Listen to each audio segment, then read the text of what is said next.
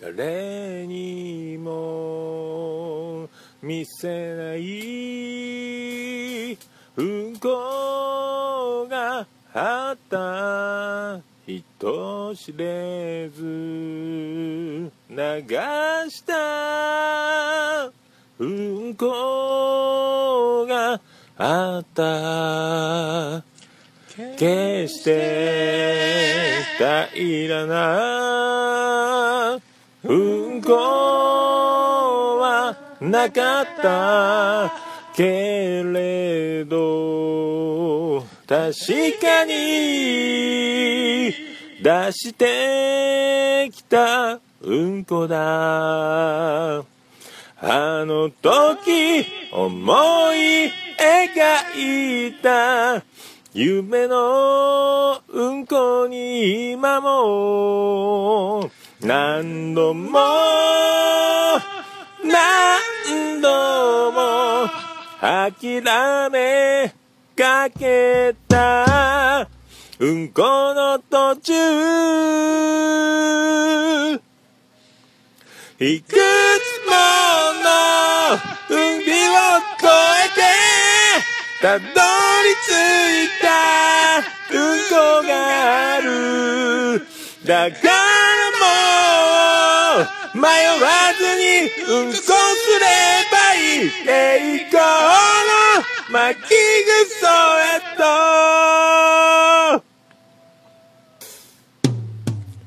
悔しくて眠れなかった。うんこがあった。怖くて震えいたうんこがあった。悲しみや苦しみの先にそれぞれがうんこをする。さあ行こう振り返らずうんこすればいい希望と檻のペンキ誰にも見せないうんこがあった人知れず流した。うんこがあった。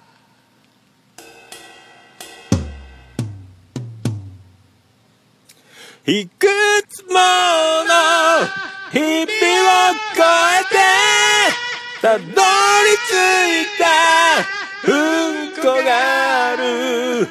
だからもう迷わずにうんこすればよい栄光の巻きぐそへと。終わらないそのうんこと。君の心へ続く巻きぐそへと。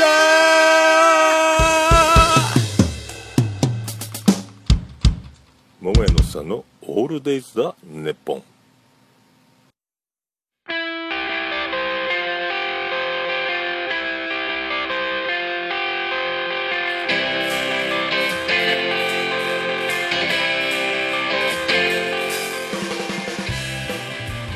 オルネポをお聞きの皆さんはじめまして。桃屋のおっさんいつもありがとう。バディのボーカルギターのトミーです、えーヘビーローテーションしてもらってましたバディのイメージカラーでオンエア中の「言わなくちゃ」これらが入った残響ルーティーンというバディのアルバムもうお聴きいただいたでしょうか。まだだって方はですねぜひライブ会場に足を運んでいただいて会場で手にしていただければと思っております。えーでねバディの LINE スタンプなんどもあの最近仕上がっております。こちらはホルネポのホームページから、えーサイトの方に飛べるかと思いますんでぜひそちらでゲットしてみてください。博多弁で言っております。えーそんなバディのライブなんですけども11月は8日の日に福岡長浜というところにある CB3 時からですね、えーたくさんバンドが出ます。このイベントみたいですけども、えー、CB の周年の、え、パーティーに出ます。それと11月の14日は天神にあります福岡天神クレアです。こちらは広島から中原久郎がやってきますんで、えー、一緒に共演して18時半からライブやります。あと個人的に僕もあの弾き語りなんてもやってますんでこちらの方もですね足を運んでいただければと思います。こちらも全てバーディーのホームページ、ま、私のブログとかにもありますんで、えー、このウルネポともども皆さんよろしくお願いいたしたもお願いしたいと思います。神田、えー、今後ともよろしくお願いします。桃屋のさんいつも本当ありがとうバーディーのトミーでしたまたね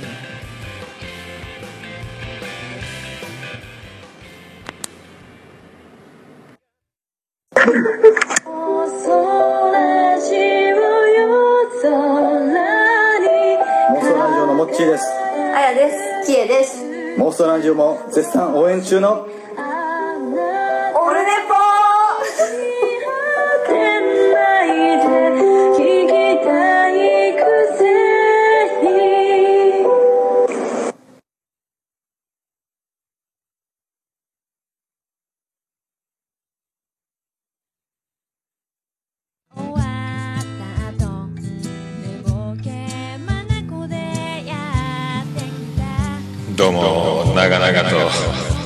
がとうございました。なかなかなかなか始まらないという。今回ですねあの対策が対策ができましたんでまず1曲歌いまして、えー、それから今あのバディのトミさんから音声のメッセージいただきましたんで、えー、イメージからバックにですね。流させていただきましてそして通常の始まり方へと戻っていくという、えー、長尺、えー、7分の大スペクタクルを皆さんにお届けいたしましたと皆さんもね栄光の架け橋を栄光の巻き嘘へという、えー、替え歌一度カラオケで歌ってみたらいかがでしょうか、えー、ちょっとフルコーラス取ったんですけどフルコーラスやるとですねちょっとこれはまずいなということで えっとだいぶえっ、とね2コーラス目だいぶはしょってったやつを作りまして、えー、出させていただきましたえっ、ー、とバディのトミさんありがとうございましたあのいろいろライブハウス CB おつみさんの、えーと、11月が周年記念のイベントが目白押しなんで、えー、そこにも出られるということなんであと LINE スタンプもともどもよろしくお願いしたいと、まあ、いつかあのバディメンバー皆さんね、まあ、僕 MC、えー仕切りがちょっと苦手ですけどね。いつか楽屋訪問できたらと思う次第でございますね。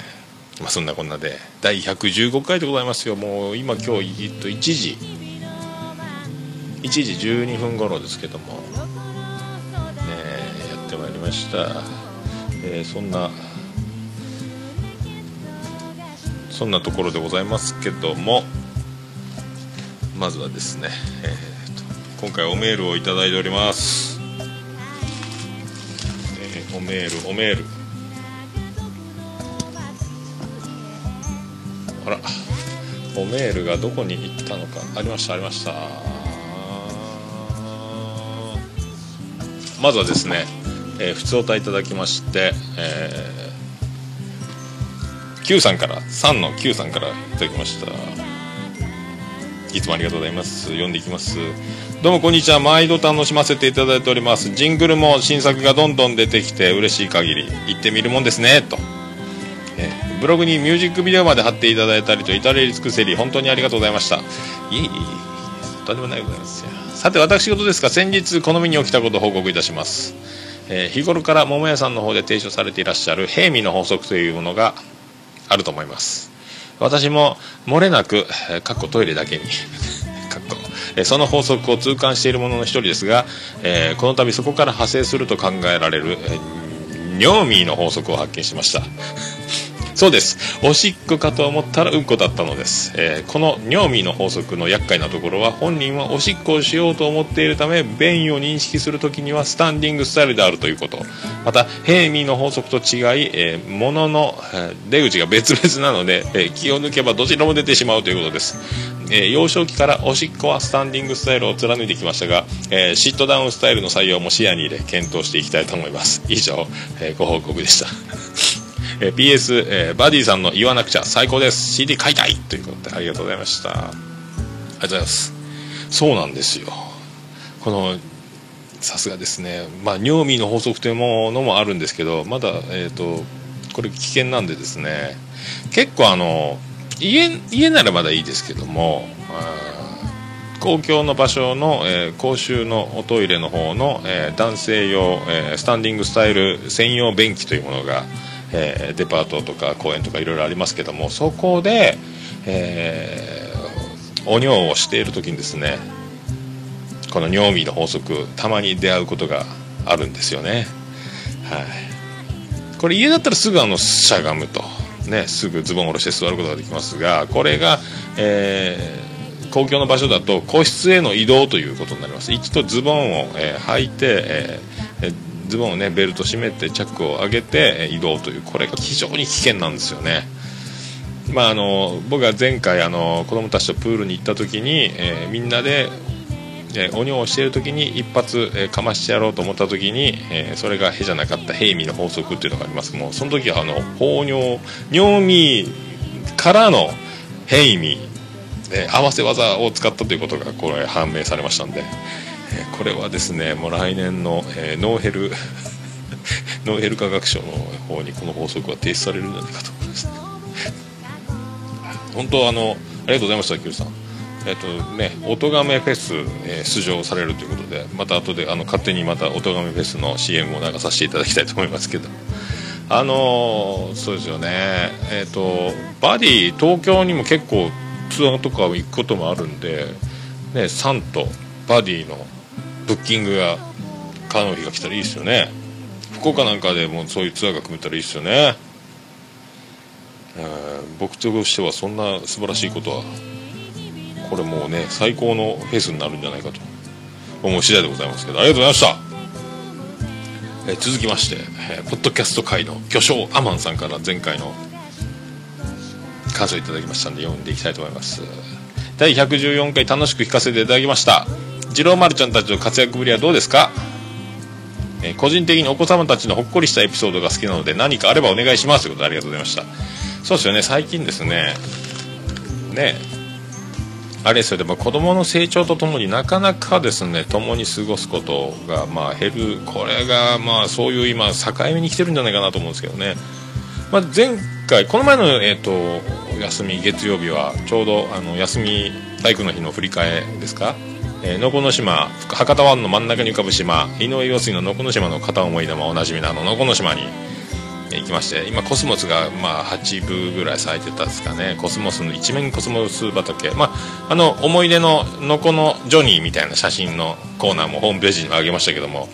でそこであのゲートボール風の、えーでゴルフをするノコノコボールというのをやりまして初めて長男プライヤーに負けましたね、えー時代は刻一刻と世代交代へ進んでいるという。まあ次男次郎丸はもあっち行けこっち行けなんですけども空振りが多かったからですね。まあ、それで、えーカレー食べてですね食堂ででコスモス見て、えーあともう散々キャッチボールやってもう全身筋肉痛でもう右腕やら腹筋やらですねもうすごかったですね。もうあと暴投するされると僕走ってボール取り行かなきゃいけないんでもうそれで足腰相当いきまして筋肉痛が。やっと今だいぶ右肩が腹筋とかですねだいぶ腕の曲げ伸ばしができるぐらい筋肉痛から解放されつつあるということなんですけどね、まあ、歩いて下山してですね。で長浜ラーメンを食べて買い玉して。で夜はその日、えー長女ブレンダーが10日の日が誕生日だったんで、えーお酒飲んで、えーお食事の部ということで、え生きたイカをですね生かしたイカを、え食べまして。ねというお祝いをしたという流れでございますね、まあ、だから、えまあ、そんな、えー次男の次郎丸がですねこの前ジブリの映画「思い出のマーニー」がやっててで、その愛する妻ジェニファー情報なんですけども一応録画の確認をしてたと。今日この映画実際録画したいということでテレビの録画の操作をしてたら次男の次郎丸がやってきてお母さんお母さんお母さんお母さん今日あの、えー幸せのマネーがあるっちゃろって惜しい。これがボケじゃないというね。あまたそういうことがありました、えーね。まあ確かに幸せのマネーまあお金は幸せにつながりますけども思い出のマーニーが幸せのマーネーになると。ね。まるであのハライチのハライチの漫才を見るかのようですね。幸せのまあね。そうそうそうそうお金をねいただいたらねこれをねこれどんどん貯めてって。え幸せのまあね。いかがだいかがですかね。まあそのぐらいですかね。まあどんどんでっかくなってもう勝手に遊び回ってですね。もうほぼもうあーっともうどこの島とかプール連れて行くとかですね。もうどうなるんですかね。どんどんなくなるんでしょうね。そんな感じですよ。はい。まあまあそういうことでねキングオブコントも終わりまして、えー藤崎マーケットの僕1本目が好きでした。はい、藤崎マーケットこれは面白かったと思ったんですけど2本目も同じようなあの親族を絡む物語を設定に使いましてでどっちも顔を塗って出るメイクとパントマイムのコントから次お化け屋敷のコントとどっちみち顔を塗ってしまって、えー設定が家族の設定。えーお父さんを探すとかお母さんを探すとか、えーそういうお母さんが呼んでるとか息子を探すとかなんかそういうどっちもなんか家族設定やったからですね。までもロッチは面白かったって評判ですね。あれでも2本目がテレビでやったことあるネタをやってたんでまあそこですよね。惜しかったですね。でももうすっごい面白かったという。まあでも尻出すだけっていうのはやっぱ最高ですね。あれがもうまあいろいろこねくり回した、ね、設定とかいろいろやったもうねいろんな今もう最先端ハイテクなネタがある中でやっぱ面白いものは面白い。単純明快でも面白いというね。まあバンビドのリズムネタもすごかったですけども。ね。で結局コロコロチキチキペッパーズが優勝と。あの顔あの声、えー当分まあ飽きられずに面白くいけるんじゃないかと。ねナダルさんでしたっけ？まあ面白いですね。あのまあで相方があの泣きそうな悲しい設定の役回りがうまそうですね。泣き顔がうまそうですね。ね。少年のような相手たちですけど。あれで実際性格があのウーマンラッシュアーの中川パラダイスみたいにイケイケな男だったらなおさらギャップがあって面白いんでしょうけどね。後からあのじゃない方が脚光を浴びてくると実は面白いっていうパターンが本当に売れていく、えーコンビの、まあ、法則じゃないかとね。片っぽだけがグイグイいかないという。必ずその、えー目立ってない方が後から面白くなってくると、ね、若林さんと春日さんみたいなのもありますしね。そんな感じでございますよ。まあそういうとこですかね。まあまあまあまあまあまあ。思い出のマーに幸せなマーねという。ありがとうございます、はい、あと近所にですね、えー利用床屋さんですよ。利用オリンピックっていうのがありました。利用オリンピックですよ。まあ昔からの店みたいですけど。すごいですね。利用オリンピック。ねこれ五輪だけに五輪狩りは無料ですか？ってお店に入って聞きに行きたいところですけどそんな勇気はないと。その道路挟んだ向かい側にですね、えーレディースファッション嫌だっていうのがありましたけどね。アルファベットで YADA と大文字で嫌だって書いてある。でもレディースファッション売っていると。レディースファッション売ってるのに嫌だというんですでもね男性の方が買いに来られるといいんじゃないですかというそういう街もありました最近ね。はい。まあそういうことでまあオープニングはそんなところでもうねもう20分経ちましたんで、えーここからですね少々お待ちくださいね。オープニングの曲を今探しますんでえー喋、ってて、えー操作を怠ってしまいました。出ますか？出ました。出ました。じゃあそろそろ張り切ってまいりましょう。張り切ってまいりましょう。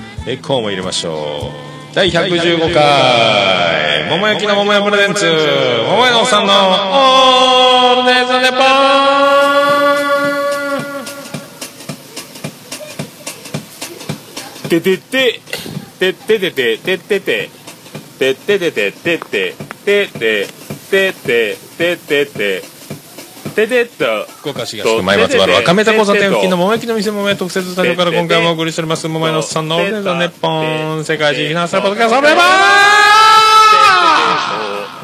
ありがとうござい。ます115回たてとった早い。ですねててて早いですねちょっとなんかあの、えー、とミキサーの、えー緑のランプからオレンジのランプに行くのがちょっと多くなりましたけどもちょっとボリュームがね他の番組よりも音のレベルが高いんであのボリュームがねボリュームの差がちょっとだからオルネポを聞くときは常にちょっとボリューム下げ目から始めていただくとえーっとね予想が8ぐらいの音量で聞いててもうちは4ぐらいで聞けるぐらいのもうね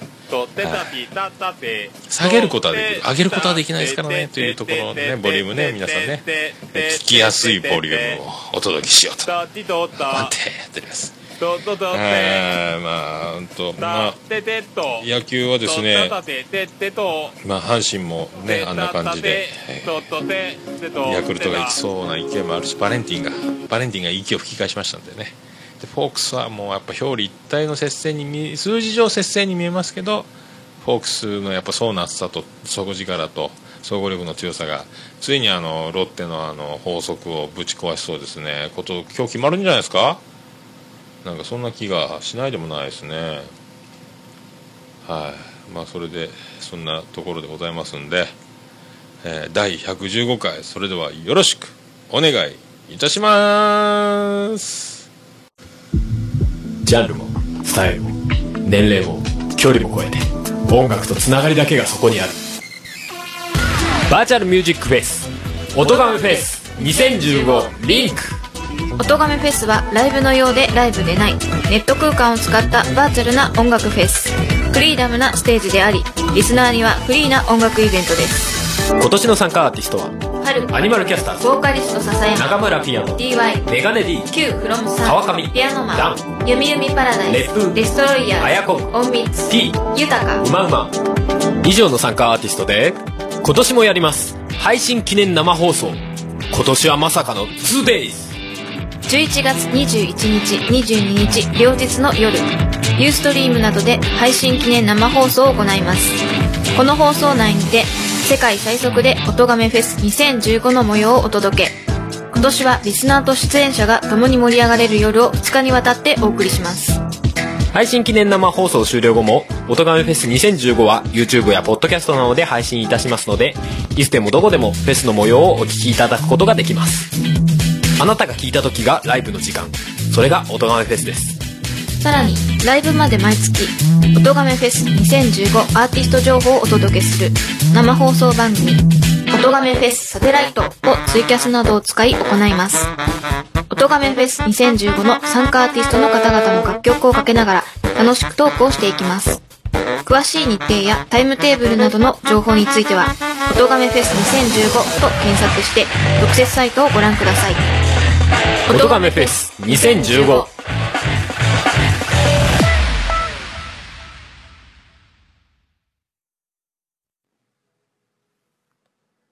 誰にも。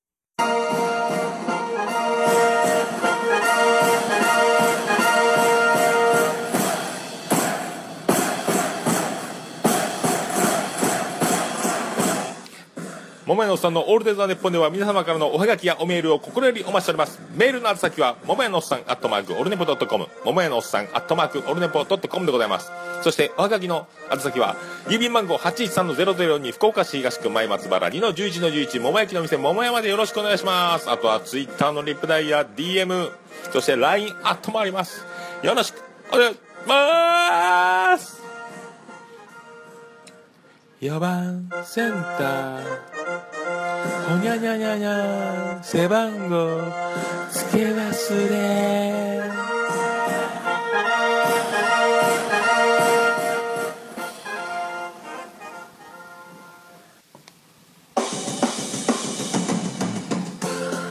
わっちゃーフェルボールには十分気をつけてください。長いよ。ありがとうございます。そういうことでお送りしています。第115回でございます。10月16日もう1時半。時間も30分経ってしまいましてなんかちょっとえーっとですね今回ばかりはノー編集で行こうと思ったんですけどちょっとトラック数チャンネルが足りないんでいろんな音が必要で iPhone が3つあるんでですね止めた止めて差し替え止めて差し替えとかしてたらですねいろいろ今誤操作でだいぶ失敗しましたんで、えっとガチャガチャってなったところを消さなきゃいけないという作業が発生しました。はい。ありがとうございます。まあそんなんですけどこの前、えー、と缶コーヒーをコンビニで買って並んでたらちょうどお昼時で作業服着てひょろっとしたじいちゃんが、えーレジ1個しかない。1個作業中で気づいてないですよ行列にね。で女の人がガーッ戻ってきてでお次の抹茶方こちらへどうぞっつったら並んでなくて横で突っ立ってた作業服のおいちゃんが持ってきたんですよ弁当をねその空いたレジに。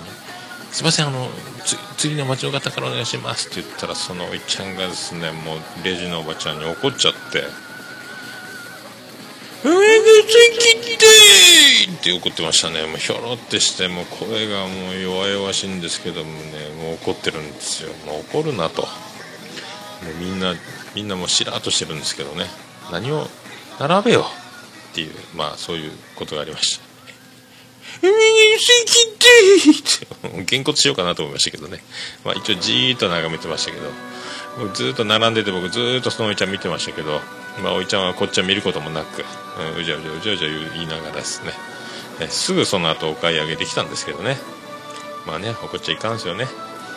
もうこっちはいかんっつったらあのこの前僕牛丼吉野家えー牛丼は牛1に対し紅生姜2の法則で食べましょうというのでおなじみですけどもカウンターで食べてたら、えー、とそこそこまあ席埋まってたんですけどもまだ空いてるんですよカウンターもね、えー2名掛けテーブルも空いてるんですけどお子様連れの若い夫婦家族ファミリーが3人で来たんですけども、え4人掛けのテーブルが空いてないんでウェイティングでお店の中で立って待つという形になりました。であれ空いてるのになと思ったけど、まあ、椅子が動かせないですよ固定で。もうあの打ち込んであるテーブルも椅子も。どうしようもないです。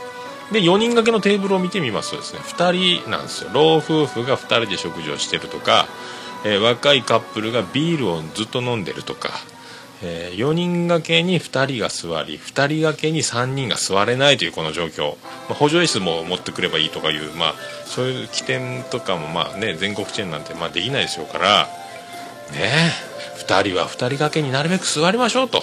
どんな展開があるか分かりませんと。ね。特にビール飲む方とかね時間かかりますからね。まあしょうがないですけどね。単価が上がるからいいんですかね。そういうこともありまし。た まあそんなこんなですね。えっ、ともうこのオルネポ始めて2年ちょっとですか？8月に始めたんで2013年の。2014年2015年ときまして、えーついにですねあのオルネポブログで紹介されました。ありがとうございます。快挙ですね。快挙ですがとうございます。あのダブルバイセップスっていうブログですね。あの紹介されまして。いやありがたいっすね。なんかちょっとあの毎日の楽しみエゴサーチをですね。オルネポで検索したらバーンって出てうおっとびっくりして、えー、ツイッターで木村優さんって方のツイッターでそのブログのツイートが上がっててそのブログを読んだらですねまああの褒めていただきまして、えーもう僕が、えー意図してなかったことも分析切り口いい角度で指摘分析されてありがたいですね。本当世界一聞きなせるポッドキャストとまあ言うてたんですけどもまさにそうだというお褒めをいただきましてありがたいですね。この、えー聞き流せるというこのことこそがものすごい、え技術が必要だということが書いてあってですね。そうなんですよ、そう言われてみたらそうなんだというふうね。まあだからあのー皆さんなかなかですねいいあのーためになる話とか面白い話とかいろいろそういう番組たくさんありますんで、えー僕は何かそのメッセージを、えリスナーの方にというのはまあ無理だろうと。でまあ僕一人だし相方がいるわけでもないんで、まあ、10回に1回おつみさんが出たりですね今マーヤさんと、えートーク取ったりしてますけども、まあ、基本一人なんでで長く続けていくということは、えー難しくしないことをモットーに、えーフリートークと。でまあ毎回ポッドキャストは聞いてるんで、えーポッドキャスト聞いた感想あと募集しますという形。まあもうコンセプトは無限プチプチ、えーいつでも毎日でも取れるというこのスタンスでいこうという、まあ、次第でやっておりましたんでね。いやー嬉しかったですね、これ完全保存版ですよ、一応もうオルネポの、えーざっくり年表の方にも、えーその記録をしましたし、えー私もブログに書きましたし、いやありがたいですね、こんなことがあるんですね。いやいやいやいや、本当その、そのダブルバイセップスっていうあのブログの方はですね、えーハテナブログですかね。で、いろんなあのブログを紹介、あ、ポッドキャスト紹介されてるんですよ。まあ、その、まあ、流れ、並びをですね、過去の紹介した番組はこちらっていうのをクリックしたらですね、まあ、皆さん見ていただければ、今回あの、リンク貼っときますんで、いやいや、そうそうたる、えー有名ポッドキャスト番組の数々が、ダーッと出てましてですね。まあ、そこにオルネポ加えていただきまして、もう恐縮でございますね。来ましたね。ね、まああの、で、あの、なんかね、ポッドキャスト、次戦達成知りませんのコーナー、喜んでいただいてるみたいで、よかったっす。これもね、いい、いいと思います。ね、まあこうやってですね、いや、なんか、こうなると思ってやってない、まあ部分がほぼですね、えーや、続けていくと、こういうことが起こって、あ、すげえなと。まあもうほぼ全て他力本願システムでございますんで、俺のパです。皆様のお力添えがあれば、あのね、あの、どんどん、皆さんの、今、ポッドキャスト始めたばっかりの方ですね、コジャーガルさんとか、あともう、ほぼ同期の朝カレーとか妄想ラジオさんとか女子慣れとかですね、皆さん、あの、そういうところがどんどんどんどんみんな人気が出ていってですね、えバリバリ人気が出てきて、ね、あと、あばら屋さんとかもそうですけどもね、で、どんどんオルネポの名前を出していただいて、えー巻き添えを食らうかのように、巻き込むかのように、私もちょっとメジャーなところへ連れて行ってもらえればありがたいと。そういう次第ですよね、本当ね。はいあとはもう、そんな感じですかね。あとさ、そうそう、あの、さっき、オートガメフェスの CM 流しましたけども、えっ、と、我らの見えないラジオのピアノマンも出ますし、あの、3の Q さんも出ますし、ね、あと、なんであの時放送局の徳松さんも、徳松さん率いるデストロイヤーズも出るという、ジョンジさんのね、そういったところで、なかなかね、楽しいございますよ。そんなフェスもあったり、みんな、だから、ポッドキャストってね、なかなか深いっすよね。いろんな企画、いろんな可能性を皆さんが出していると。これがただただフリートークと。ね。これでもう時間ばかりが経っていきますが、もう、どうですか ?33 分経ちましたよ。ね。一応毎回僕本当目標60分なんですよ。60分。60分で終わろうとしてるけど、前回も1時間20分超えましたしね。こういう感じですけども、まあ本当、プロ野球も終わりそうになってきております。今日ホークス決まれば、えー週末は本当営業に集中できると。みんな結構福岡も視聴率高いんでですね、ホークスが早いとこ、えー進出してくれれば、えー土日の営業はもうね、集中できるんじゃないかと。セリーグの方ね、注目して見ていこうという次第で。まあ、えーそんな、そんな曲をですね、そんな曲をかけよう。あかけようと思ったんですけども。そうだ。そしてあのおっつみさんから大切なお知らせが来ておりますんでなんか今日はあのね愛の伝言版ラジオみたいになってますけど。あのおつみさんがですねこの26日にライブするんですよ。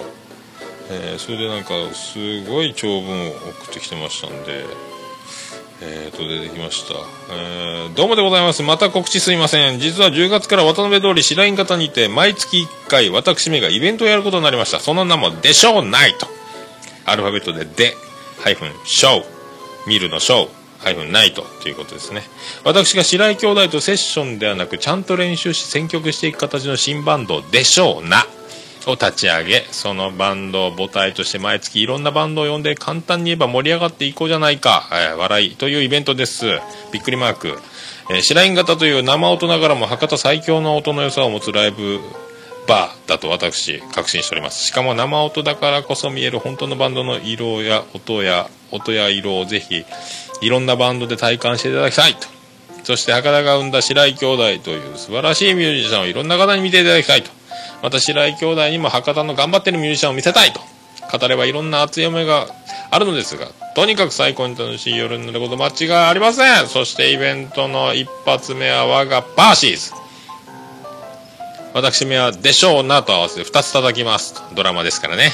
しかもオープニング価格1500円ドリンク別で提供とぜひぜひお越しいただくよろしくお願いいたします。なおお店が狭いため席に限りがございます念のため返信いただければ席を確保いたしますのでよろしくお願いします。ということでおつめさんから、えー10月26日でしょうナイトボリューム1オープン8時スタート8時半1500円と、えーパーシーズと。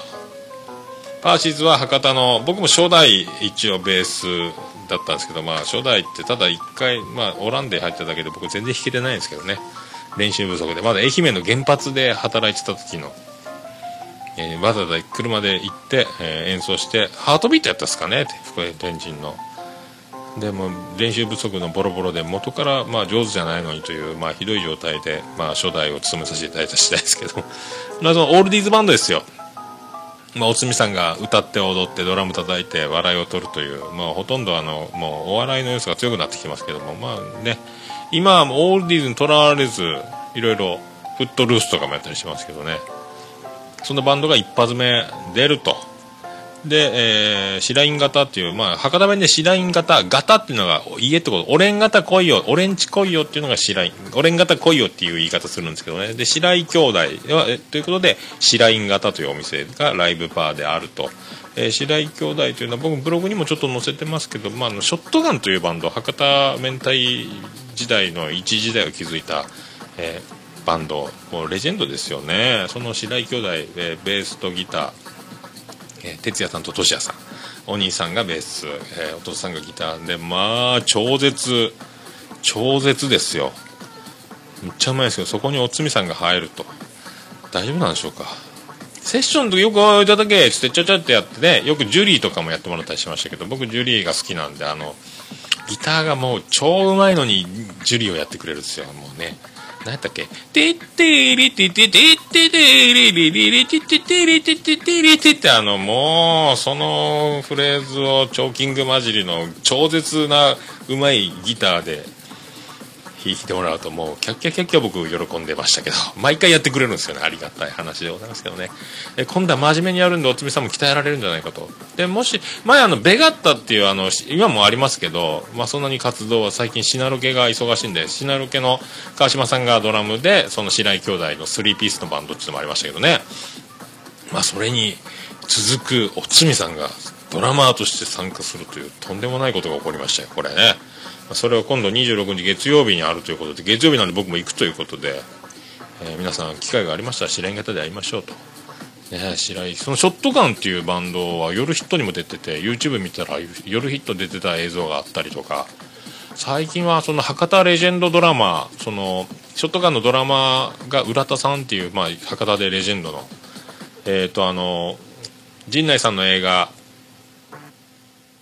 何でしたっけ？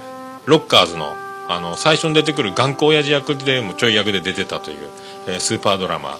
そのなんか4人の博多ビートクラブって、えー、とシナロケの川島さんあとあのモッツの梶浦さんあとルースターズの池畑さんの4人ドラマがフランフロントに4つドラム並べてそこに白井兄弟2人、えーギターベース弾いてたりあとサックスが直之さんやったり。あとまちょいちょいいろいろ入れ替わり立ち替わりで、えー、と博多のレジェンドミュージシャン山善さんとかあのモッツの森山さんとかあと ARB の石橋亮さんとかあとあの浅井さんですか？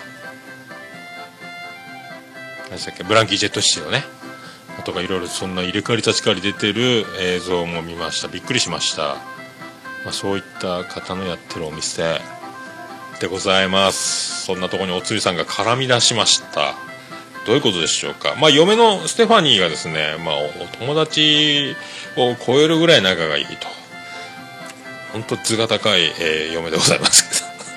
まあそんなこんなもあるんですか。何があったのかよくわかりませんけどとりあえず見に行こうと思いますので皆さんよろしかったらあの26日次の次の月曜日ですね。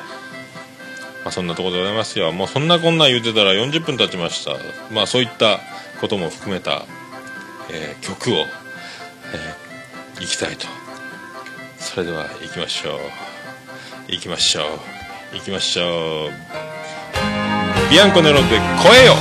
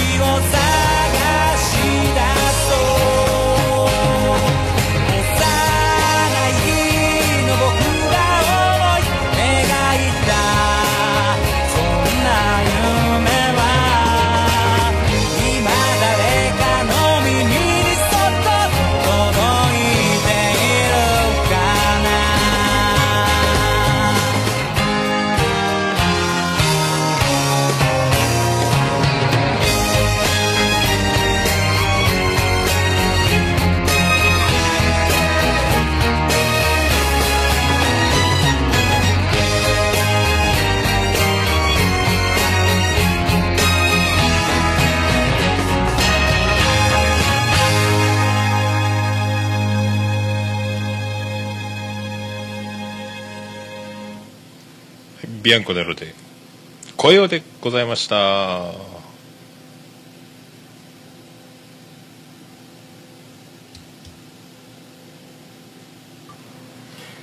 あなたの部屋がうんこがあり山うんこがあり山る。桃屋のさんのオールデイズだネッポン。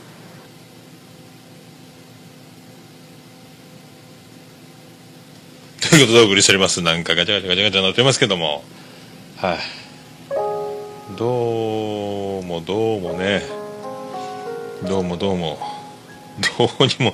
なんか今日はですねいろいろ止めながら差し替えながらやってたらもうなんかどちらかってどちらかってどうにもこうにももう45分経っちゃいましたけどね。じゃあちょっとはい。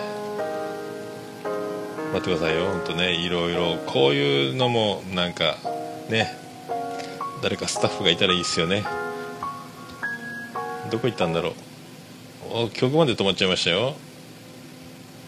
さあ急げ。探せ。あった。さあ行きましょう。このコーナー。ポッドキャスト次戦の戦資料戦のコーナー。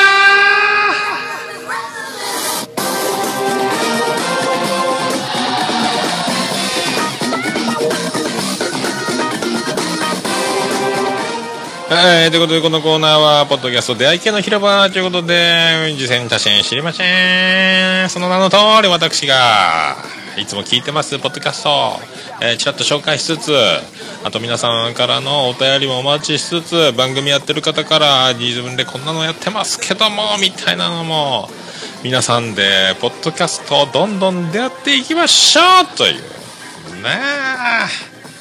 はい、人見知りとは思えない、えーコーナーでございます。えー今回もですね、またあの藤本さんからメールをいただいておりまして、えーこちら紹介していただきましょう、早速ね。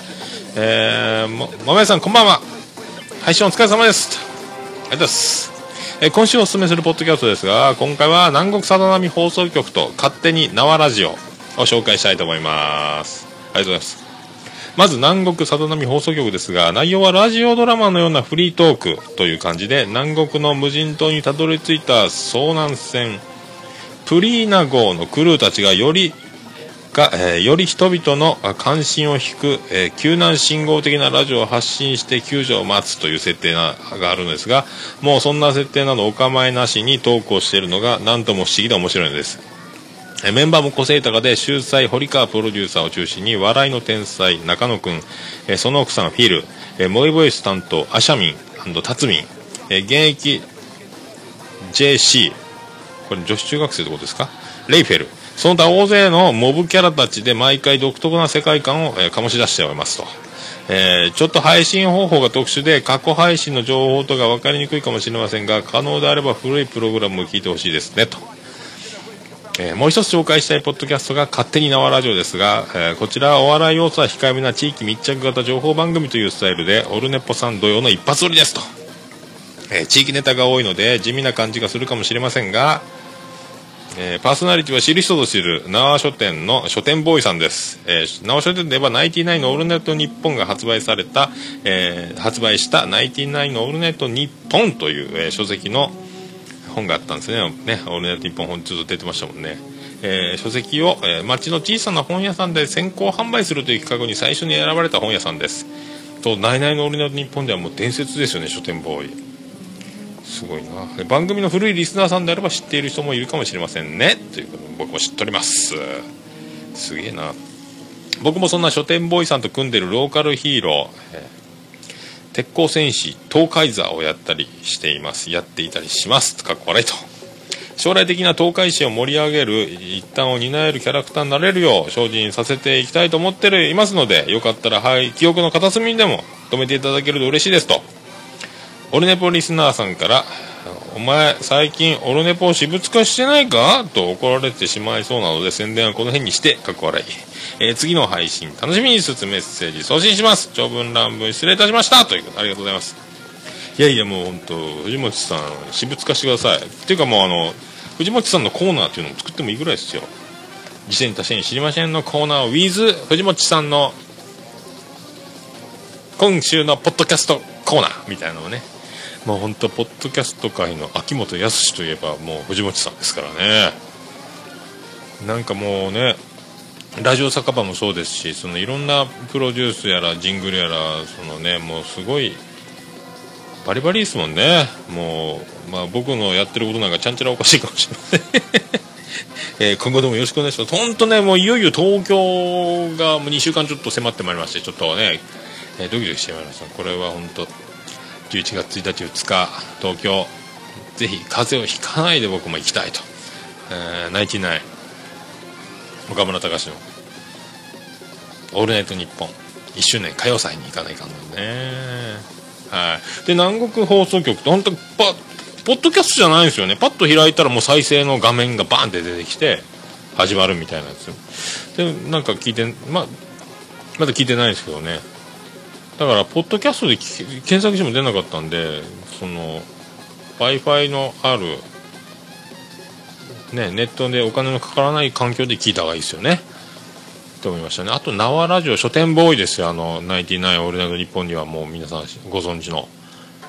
確か藤本さんと前なんか収録してるの聞いた時は前なんかどっかの回で聞いた時はなんか藤本さんと半分喧嘩が始まりそうな空気感の時があったような気がしますけど。あの書店ボーイさんはなかなか笑いに厳しいのか、えー頑固なのかお茶目なのか。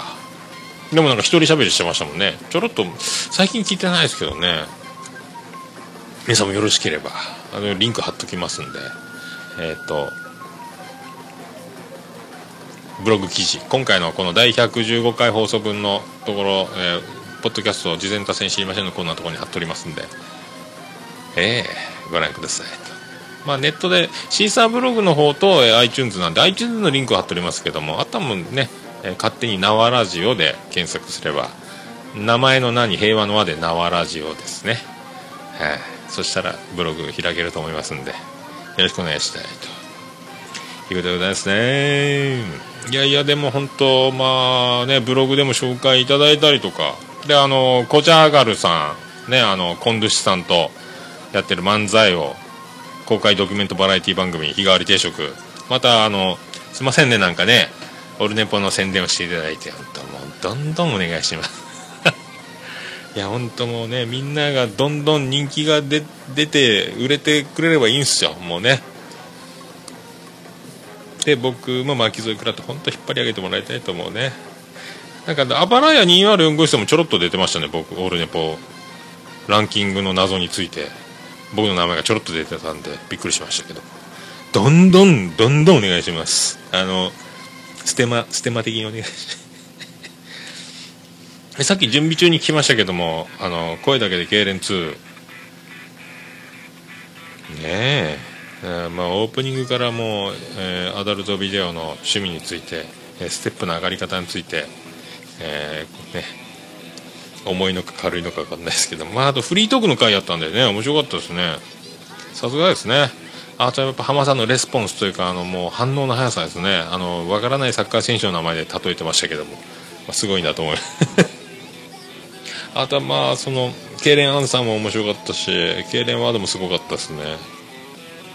はい。そんなとこですかね。あとはボンラジオ2なんか若干エコー聞いてましたね。はい。ね。なんかあの音がめのふもさんふもちゃん？ふもさんと,、えー、とボンラジオのコトンちゃんがなんか同じ周波数の癒しな周波数感じますね。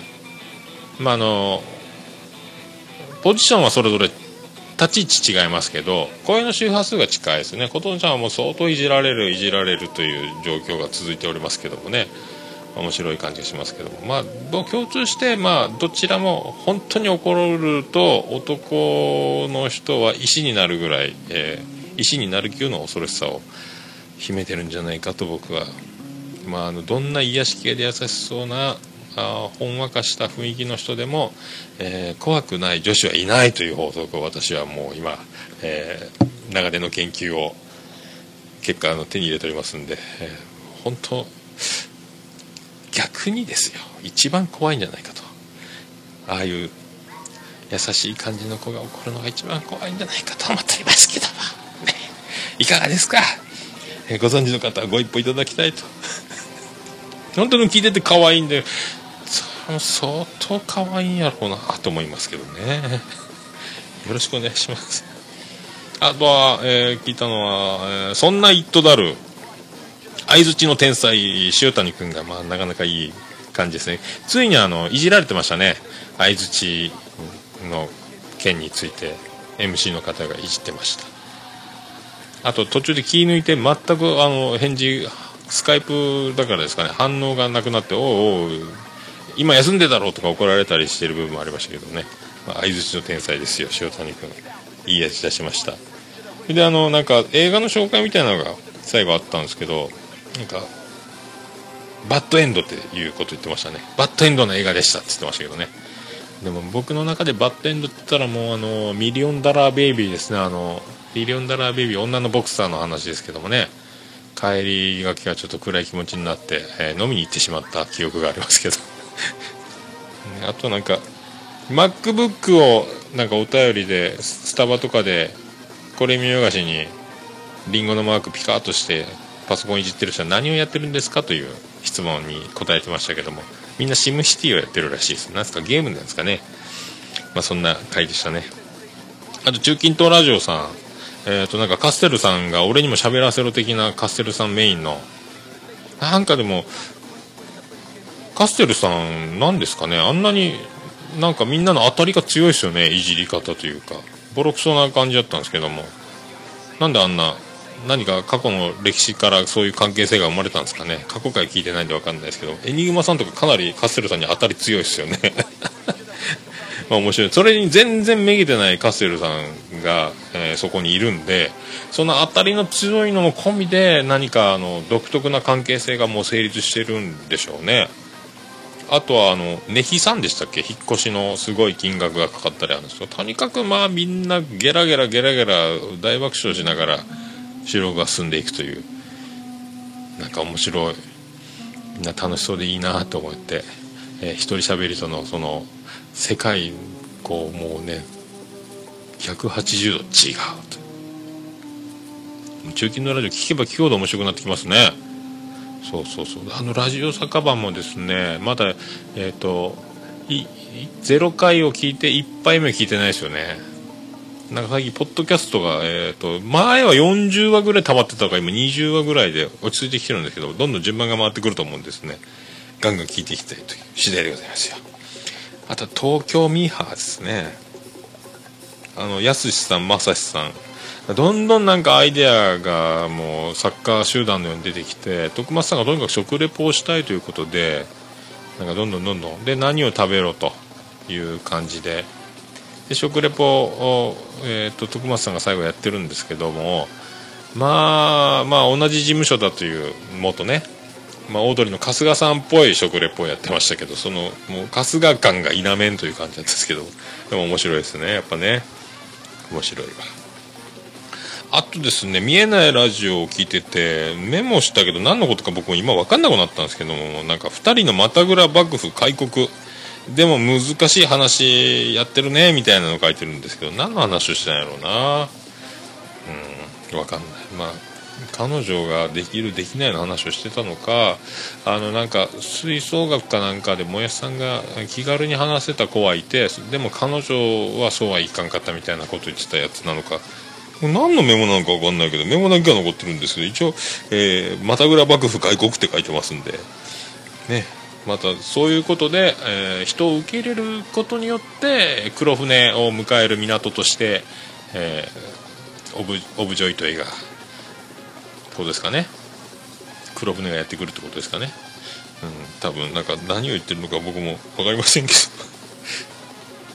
あとですね童貞ネット初めて全部2時間完走して聞いたんですけどもなんとなくあの愛されるパーソナリティ天才パーソナリティパル内藤さんというあのなんですか立ち位置というかポジションというかリスナーさん掲示板からのメールですかね。ラジオネーム600何十番とかいう感じで番号で呼ばれてましたけどみんなリスナーさんが。みんな結構言いたい放題ボディーブローってパルさん言ってましたけど結構いじるんですよね。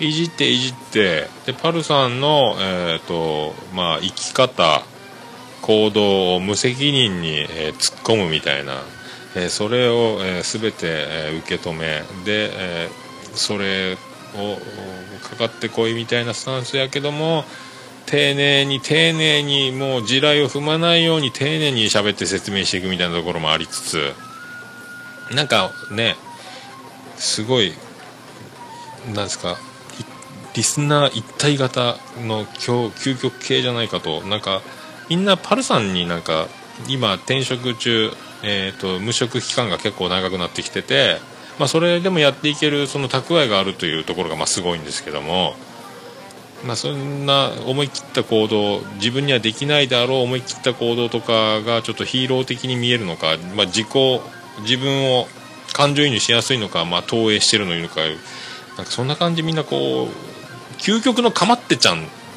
みたいなパルさんとリスナーさんのその、えー、絡み合いで成り立ってるラジオやないかなと思ってですねすげえなと。まあ最後もうね下ネタもちゃんとぶっ込むところがいやもうだからけ本人の、えー、パルさんパル内藤という、まあ、ふなっしーじゃないですけどもえー、1枚着て、えー、なりきってやってるのか素を出してるのかというその、ね、脱いだり着たりの境目が面白いんじゃないかなと。2時間はすごいね。あ僕も1時間超えてきましたけどももう倍やってるってことですからね。すごいわ、まあ、そんなとこですかね。そんなとこでございますかね。あとはまあいろいろ聞いたんでさっき女子なりも聞きましたけどね。まあなんか愉快な相変わらず愉快ななんか海で海ではしゃいでみたいなね。で音がめ徳松さん出てました。徳松さんの回は前の回やったっけ？でこのピアノマンも出てるんですよね。徳松さん出た回聞きました徳松さん徳松さん出ててえっ、ー、と音亀さん春さんは助かりました。言ってましたけどね。まああの本当ふまさんの声も癒される声ですよね。なんかそういう声で何か言ってほしいセリフみたいなのを、えー、どんどん強化していこう的な流れもあるみたいですね。素晴らしい。素晴らしいですよ。あとは翡翠小太郎信美のラブナチュラルも聞いたしのんちゃんひじりこ秘密の花園も聞きましたしなんか外人の営みの素晴らしさみたいなのね。あと渋楽も聞いたっしょ。あとベアアタック祈願ラジオもなんか何ですかね。アインシュタインじゃないや。なんかおも面白い。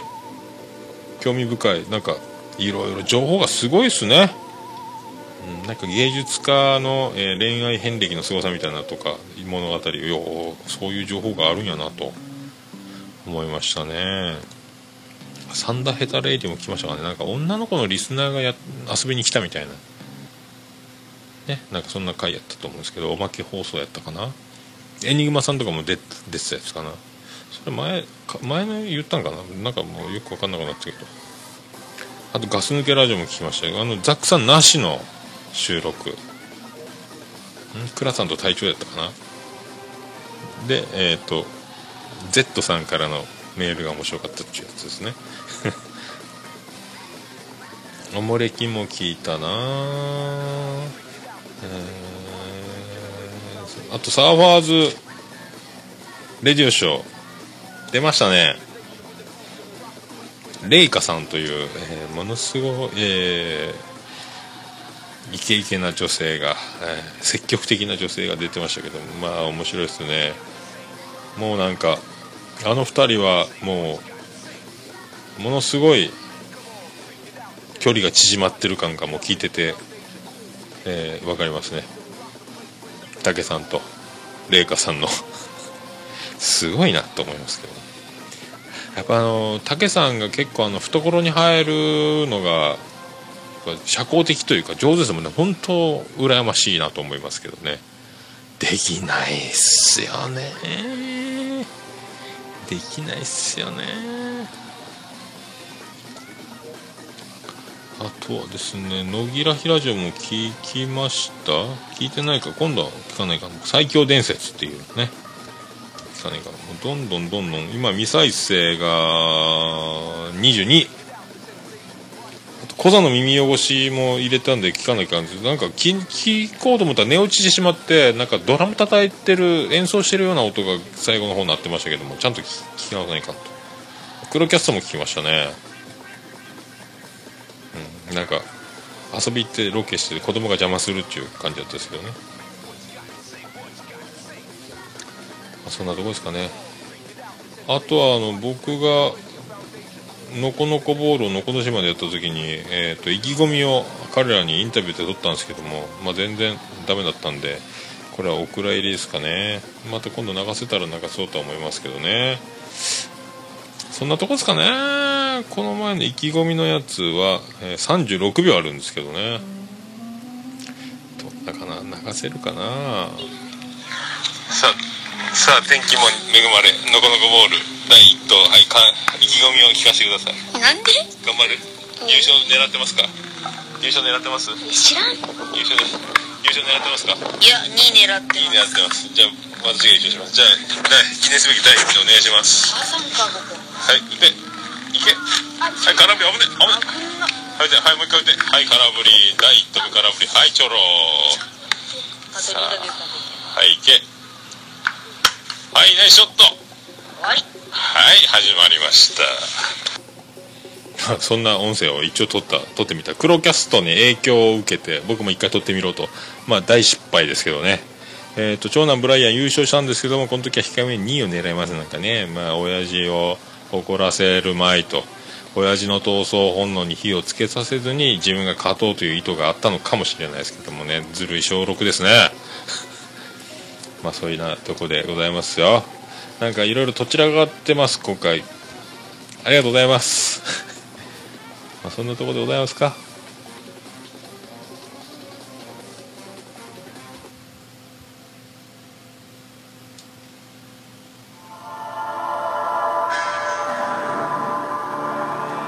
ということでございますんで皆さん何かありました？らおすすめポッドキャスト等ありましたらあのブログ記事のメールフォームの方からホームページのメールフォームから送っていただける送っていただくか、まあ、LINE アットもあります。Twitter の DM でもリプライでも何でもいいです。よろしくお願いします。あと通常のメールはももえのさんアットマークオルネポドットコム。ももえのさんアットマークオルネポドットコムでございます。あとおはがきでお送りいただくこともできます。はがきの宛先は郵便番号813-0042福岡市東区前松原2の11の11桃焼きの店桃山でお願いします着払いはなしでお願いします。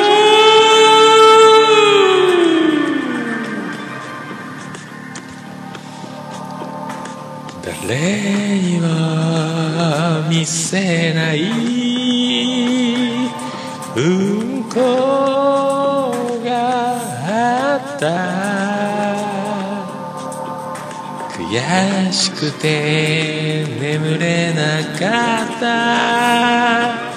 うんこがあった。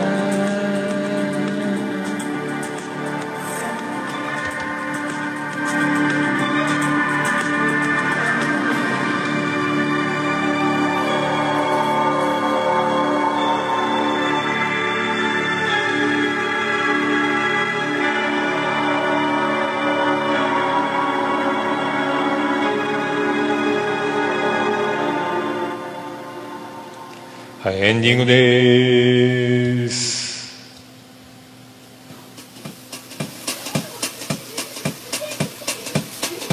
ててて、てててて、ててて、てててて、てててて、てててて、てててて。福岡市東区前松原赤目田交差点付近の桃焼きの店桃屋特設スタジオから今回もお送りしました。第115回10月16日金曜日世界地域のアドレポッドキャストでばーありがとうございます。ありがとうございますありがと。うございますいや、ほんとね、ほんとなんか、あの、露出、ありがたい、ありがたい、そんなブログにも載りましたし、ね、もう今回いろいろ、いろいろぶっ込みものがたくさんありましたけど、ありがたい話です。もうバディね、トミーさんのメッセージもいただきましたし、おつみさんの告知もありましたし、おとがめフェスもありますと。そういうことでございます。本当皆さんありがとうございます。まあ、あと10月26日、白井型にね、行ける方皆さん、ぜひ、言いましょう。8時、オープンでございますからね。そういうとこですね。まあ、本当野球も日本シリーズへ向かうと。たててと。いやほんとね。とたたてててと。1時間10分。今日早いっすよ。それでも1時間10分。まあいろいろねいろいろいろいろぶっ込み系を考えるとまあ上手上手じゃないですかこれ。駆け足ですけど本当だから止めて刺して止めて刺してをやってたんでこれ。後でだいぶあのガチャガチャってなったとこ消す作業があるんで今回はすぐアップ。難しいでございますけども、えーそんな、えーバディの今探しておりますけどもエンディングエンディング曲を探しておりますけどもそれでは改めてもう一度。わおバーディーで言わなくちゃ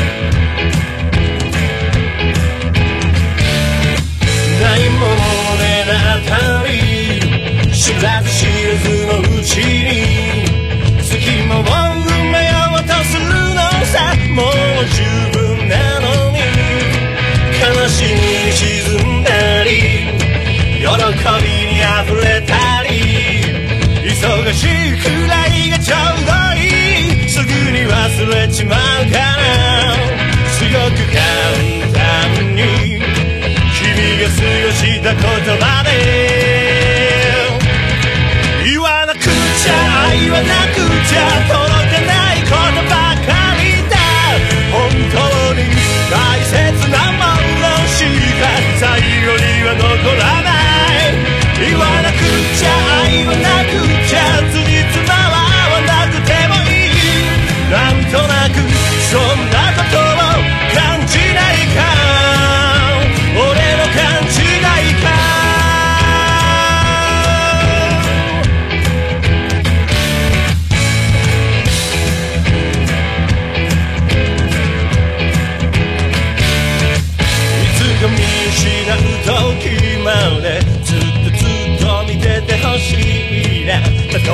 れて崩れても僕は君の忘れ物。言わなくちゃ言わなくちゃ。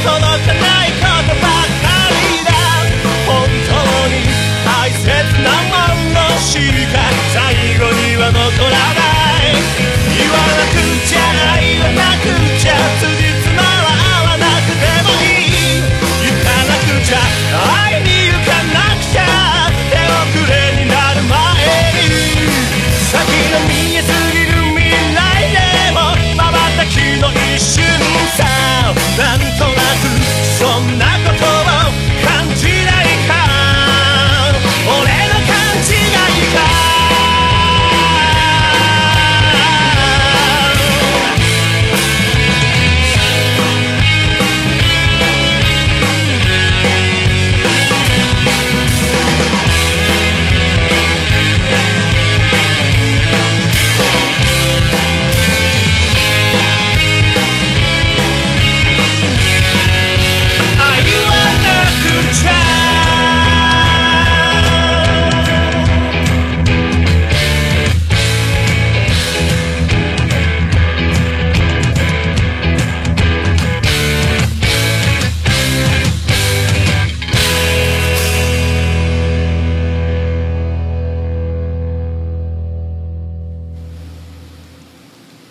それでは皆様の夢でお会いしましょう。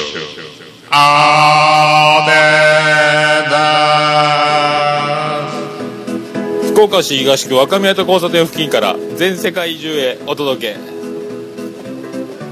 桃屋のおっさんのオールディーズ・ザ・ネポー。